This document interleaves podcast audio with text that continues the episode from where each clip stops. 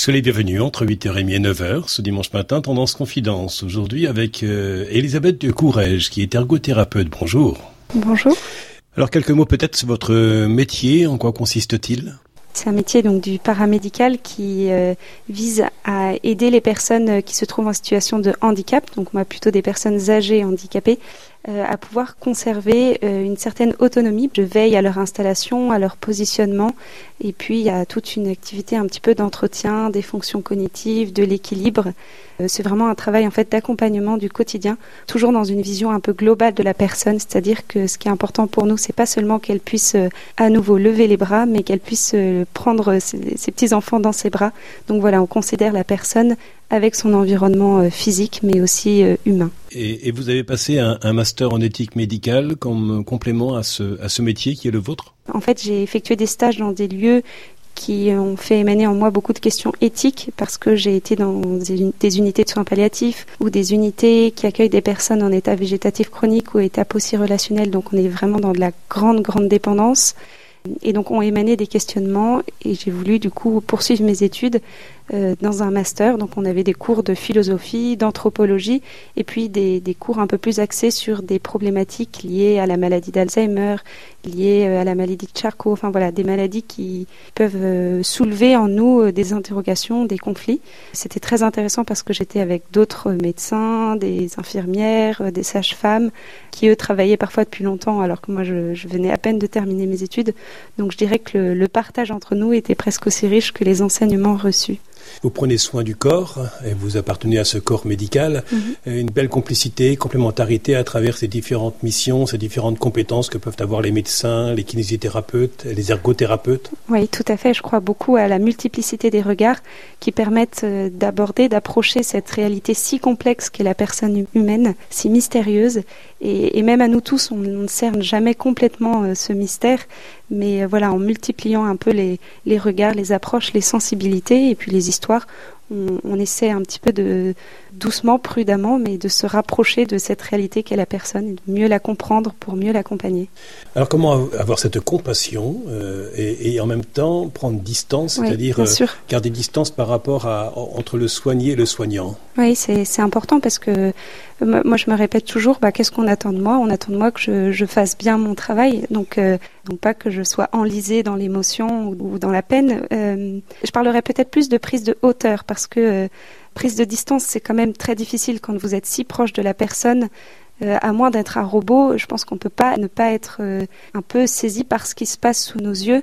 Et ça prend tout notre aide, pas que notre cœur, ça prend notre corps, ça prend notre intelligence. Et maintenant, qu'est-ce que je déploie comme compétence pour euh, bien faire mon travail et, donc aller au-delà, en effet, de la peine? Ou du sentiment. Euh, parce qu'en tant qu'ergothérapeute, Elisabeth de Courage, euh, vous êtes amenée à rééduquer des mains. Donc il vous faut trouver un bon équilibre entre la distance et la proximité. C'est très, très tactile comme métier. Oui, c'est vrai que ce contact des mains nous lie quelque part d'emblée. Il y a beaucoup de manières d'approcher un petit peu les mains d'un patient. Il y a celui qui va vous les tendre d'emblée euh, parce qu'il aura besoin de vous saluer et de les serrer fort. Et puis il y en a d'autres qui euh, vont avoir beaucoup plus de mal, euh, et plus symboliquement, qui vont toujours rester à distance de vous et qui ont besoin de cette distance et de, de, de cette réserve qui est à respecter infiniment. Et pour autant, vous avez besoin de travailler sur leurs mains. Donc il faut petit à petit euh, gagner leur confiance pour qu'ils acceptent de vous la confier parce que parce qu'il faut la rééduquer. Donc c'est très intéressant de voir que euh, bah, nous aussi, pour des mêmes gestes, on va essayer de, de s'adapter à la demande de la personne et d'adapter un petit peu euh, notre regard, nos intentions pour suivre quelque part ce à quoi la personne nous invite, nous appelle. Et, et l'approche du corps, plus généralement, est assez liée aussi à, à ce que l'on choisit un petit peu d'en faire.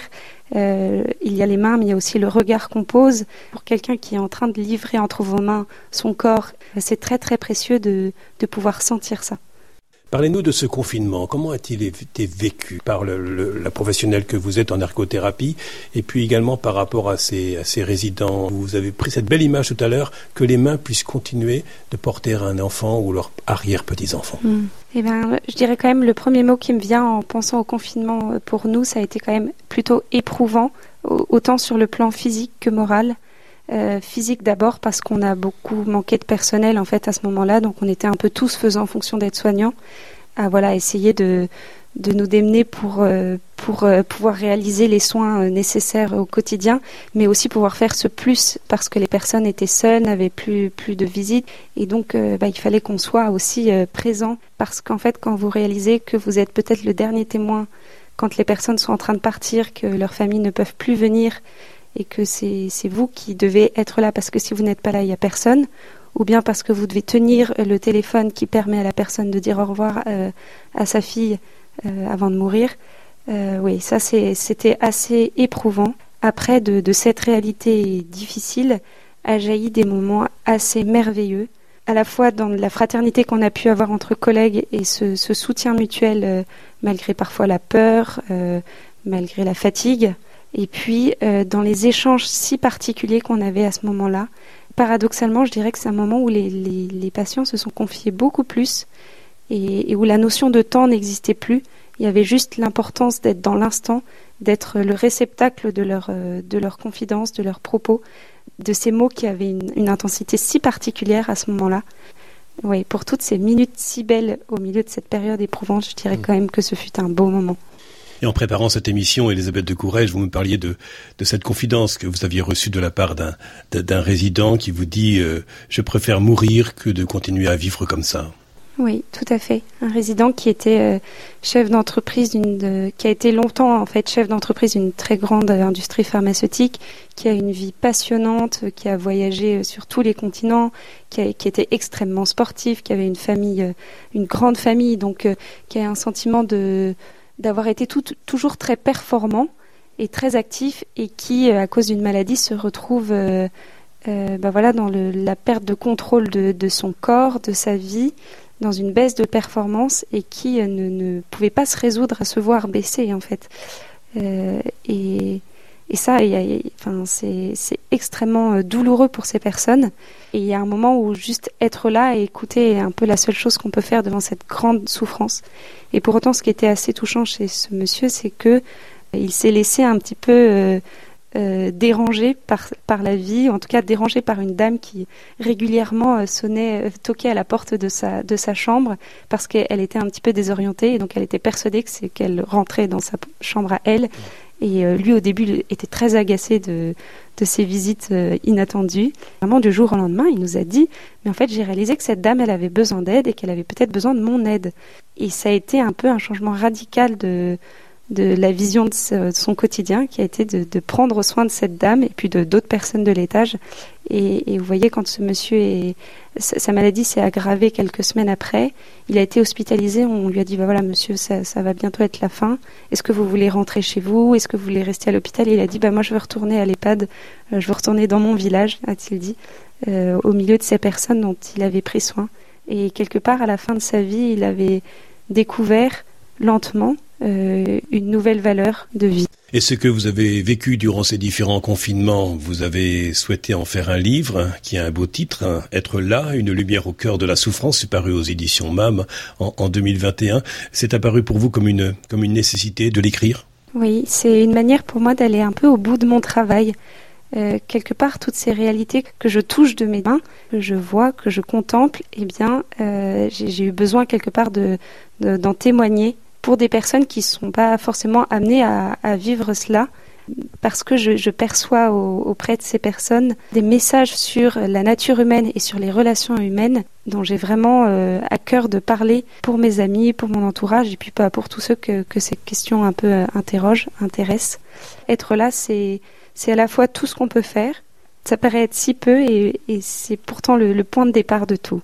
Vous ne voulez pas que l'on vole à nos aînés une période de vie qui est encore un temps du possible. Oui, tout à fait. Je ne nie pas qu'il y a des personnes euh, qui veulent mourir et qui n'ont plus que la mort comme dernier projet quelque part. Et voilà, je pense qu'il y a vraiment des, personnes qui sont dans une souffrance telle que je comprends pleinement ce besoin que ça s'arrête en fait. et pour autant, je peux vraiment attester, témoigner qu'il y a des personnes qui, même dans les dernières minutes, ont pu vivre une dernière transmission, un dernier pardon, un dernier échange, un dernier regard qui avait du sens et qui, quelque part devait être vécu. Et quelques mots sur l'accompagnement délicat du dernier souffle. Je viens pas euh, regarder comment meurent les hommes, mais je viens contempler la vie, la vie dans ce qu'elle a de plus essentiel, alors dépouillée de de ses apparences, dépouillé de ses performances, dépouillé de, de ses mots, pour que ce soit aussi une vie qui soit dénuée de, de souffrance. Donc pas d'acharnement thérapeutique. Donc pas d'acharnement thérapeutique. La réflexion autour des, prises en charge non médicamenteuses, on fait intervenir des psychomotriciennes, des art thérapeutes, des ostéopathes. Et donc il y a une créativité euh, dans les soins palliatifs français qui, qui m'édifiait énormément et qui est à mon avis possible parce qu'il y a cet interdit fondamental de l'euthanasie qui fait qu'on est obligé de chercher des alternatives. Et mon désir le plus profond, c'est qu'un jour les gens ne demandent plus l'euthanasie parce qu'ils n'en ont plus besoin parce qu'on sera suffisamment euh, compétent et présent auprès de ces personnes. Et lorsque nous visitons une personne, soit en EHPAD ou bien dans, dans, dans un hôpital, il faut aussi trouver le, le bon moment, euh, jusqu'à quand rester et quand partir de cette chambre. Il faut consentir à ce que les choses nous, ne nous appartiennent pas et nous échappent. En fait, autant les événements que, que la personne, elle n'est pas objet de notre, euh, de notre contrôle. Et donc, euh, elle est un mystère. Euh, c'est une réalité qui nous dépasse toujours et donc euh, il y a un moment où elle, elle échappe à, notre, à notre contrôle et même à nos, à traitements et, et puis savoir se retirer aussi parce que parfois ce n'est plus notre place. Voilà, céder la place à la famille, céder la place au, au, au dernier, au, au, plus proche et se remettre dans cette place de soignant où, bah là, ça, voilà, c'est plus notre place, on, on la confie. C'est ce que vous disiez précédemment, euh, Elisabeth de Courrèges, en disant que par rapport au corps médical, vous êtes tous euh, euh, compétents dans différents domaines et il faut accepter de d'en parler à un collègue, à une collègue, oui. en disant est-ce que tu pourrais visiter tel patient? Oui, oui, oui. Et puis c'est, on, on, pourrait, on pourrait être tenté de, de vouloir euh, tout, tout résoudre par nous-mêmes. Mais, euh, mais non, on a, on a aussi nos limites et, et c'est important de, de, pouvoir aussi en prendre conscience. Euh, on a nous-mêmes nos limites euh, parce qu'on n'est pas compétent en tout et puis parce qu'on a aussi des limites dans nos, dans nos caractères. Et c'est important en fait de, euh, de pouvoir à ce moment-là vite contacter un collègue pour passer le relais et, ou se ressaisir si voilà on sent qu'on a un comportement qui est en train de, de dévier. Pour le, le mal qu'on peut commettre ou pour les erreurs que l'on peut faire il y a celles que l'on fait sciemment heureusement je pense le plus rarement et puis celles qui viennent parce qu'on n'a pas assez bien fait pas fait suffisamment le, le bien quelque part. Là c'est important aussi d'avoir des collègues qui nous disent ben là ça te ressemble pas là tu commences à, à ne plus dire bonjour tu commences à t'agacer euh, euh, c'est, qu'est-ce qui se passe? Enfin voilà. Et du coup euh, la présence du corps médical elle, elle, aide aussi un peu à se réajuster. Surtout ne rien fuir ne rien nier ne pas détourner son regard. C'est ce que vous écrivez aussi dans, dans votre livre être là. Tout à fait. Être euh, saisi un petit peu par ces minutes d'éternité qu'on est en train de, de vivre avec la personne où la notion de temps quelque part n'existe plus. C'est plus tellement à la trotteuse de la montre que le temps compte mais avec la la respiration euh, parfois un peu saccadée de, de la personne euh, qui se trouve en face de vous. Il y a une intensité de présence qui peut se dégager dans ces, dans ces moments qui me donne la conviction que je suis à la bonne place euh, au bon moment, que je dois être nulle par ailleurs. Et vous écrivez J'ai compris ce que signifie donner un sens aux derniers instants de la vie. C'est un sens au, au temps présent. Oui, tout à fait. C'est un, un sens au temps présent et parfois on se dit le, le temps doit être quelque chose qui, qui fait grandir, construire, et c'est vrai. Et en même temps, il y a aussi des choses qui, qui sont vécues dans l'instant et qui ne se reproduiront plus après, mais qui ne sont pas moins riches, pas moins féconds. En fait, ils ne sont pas du tout des moments stériles ou inutiles. Et je crois qu'ils sont marqués avec une forme de, oui, je dirais, d'éternité. Dans votre livre, vous parlez aussi de votre foi chrétienne, mmh. cette foi qui n'évite pas la souffrance. Non. Mais à quoi sert-elle cette fois si oui. elle n'évite pas la souffrance? Oui, Paul Claudel disait Dieu n'est pas venu expliquer la souffrance, il est venu l'habiter de sa présence. Et je crois qu'on on touche de doigt un petit peu euh, la présence de Dieu dans la souffrance. Euh, enfin, je crois vraiment que la, la souffrance pour elle-même n'a pas de sens. Vous savez, moi j'ai une j'ai une grande sœur qui a un handicap et ça, ça a beaucoup joué un petit peu dans, dans la réflexion autour de mon métier.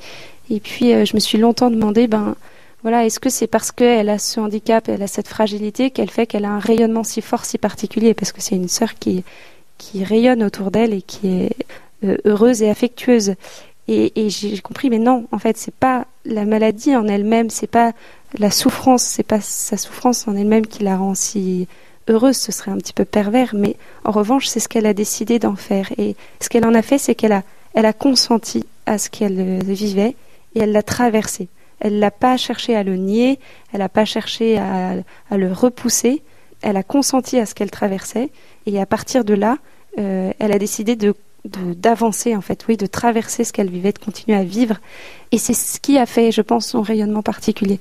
C'est la souffrance traversée euh, et traversée en étant accompagnée. Et pour vous, l'espérance est plus qu'une attente, mm. elle est une présence. Oui, elle est une présence. Elle est une présence bah, à l'autre et puis elle est une présence au, au tout autre qui est, qui est Dieu on n'est pas que nos fragilités, on n'est pas que notre souffrance, on n'est pas que nos maladies. Il y a tellement de choses qui forment notre identité. Donc euh, voilà, y consentir et en même temps euh, euh, les dépasser pour pouvoir continuer à se donner dans la vie. Elisabeth de Courage, je rappelle que vous êtes ergothérapeute dans un EHPAD et auteur de ce livre paru aux éditions MAM et qui a comme titre Être là. Je vous laisse dire le sous-titre. Une lumière au cœur de la souffrance.